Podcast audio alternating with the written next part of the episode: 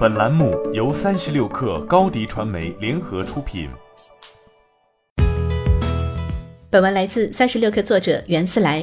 根据彭博社十四号报道，为了吸引更多的订阅用户，苹果有意将旗下的付费产品打包推出捆绑式产品，最早二零二零年就会推出。这些产品包括新闻订阅服务 Apple News 加、流媒体视频服务 Apple TV 和 Apple Music。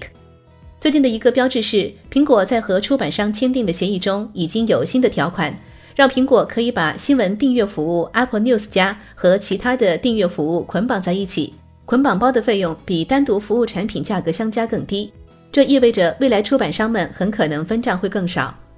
苹果有可能会走亚马逊的会员路线，比如 Prime 会员就打包了流媒体、音乐、购物等服务。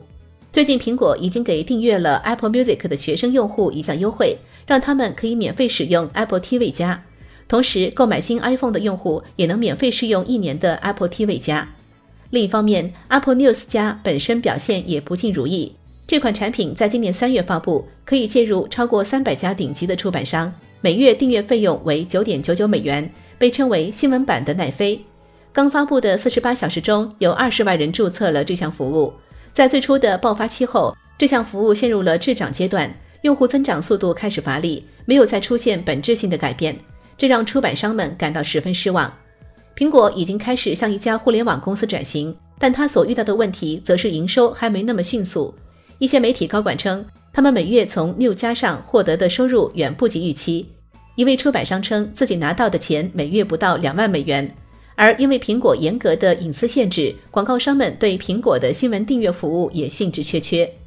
与此相反，Apple Music 的表现就很优秀。这项服务2015年发布，到今年年中已经有六千万名用户。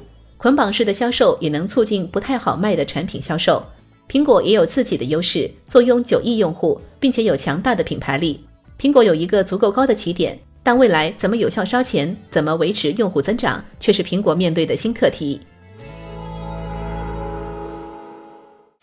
欢迎添加 baby 三十六克 b a b y 三六 k r 加入克星学院，每周一封独家商业内参，终身加入学习社群，聊风口谈创业，和上万课友一起成长进化。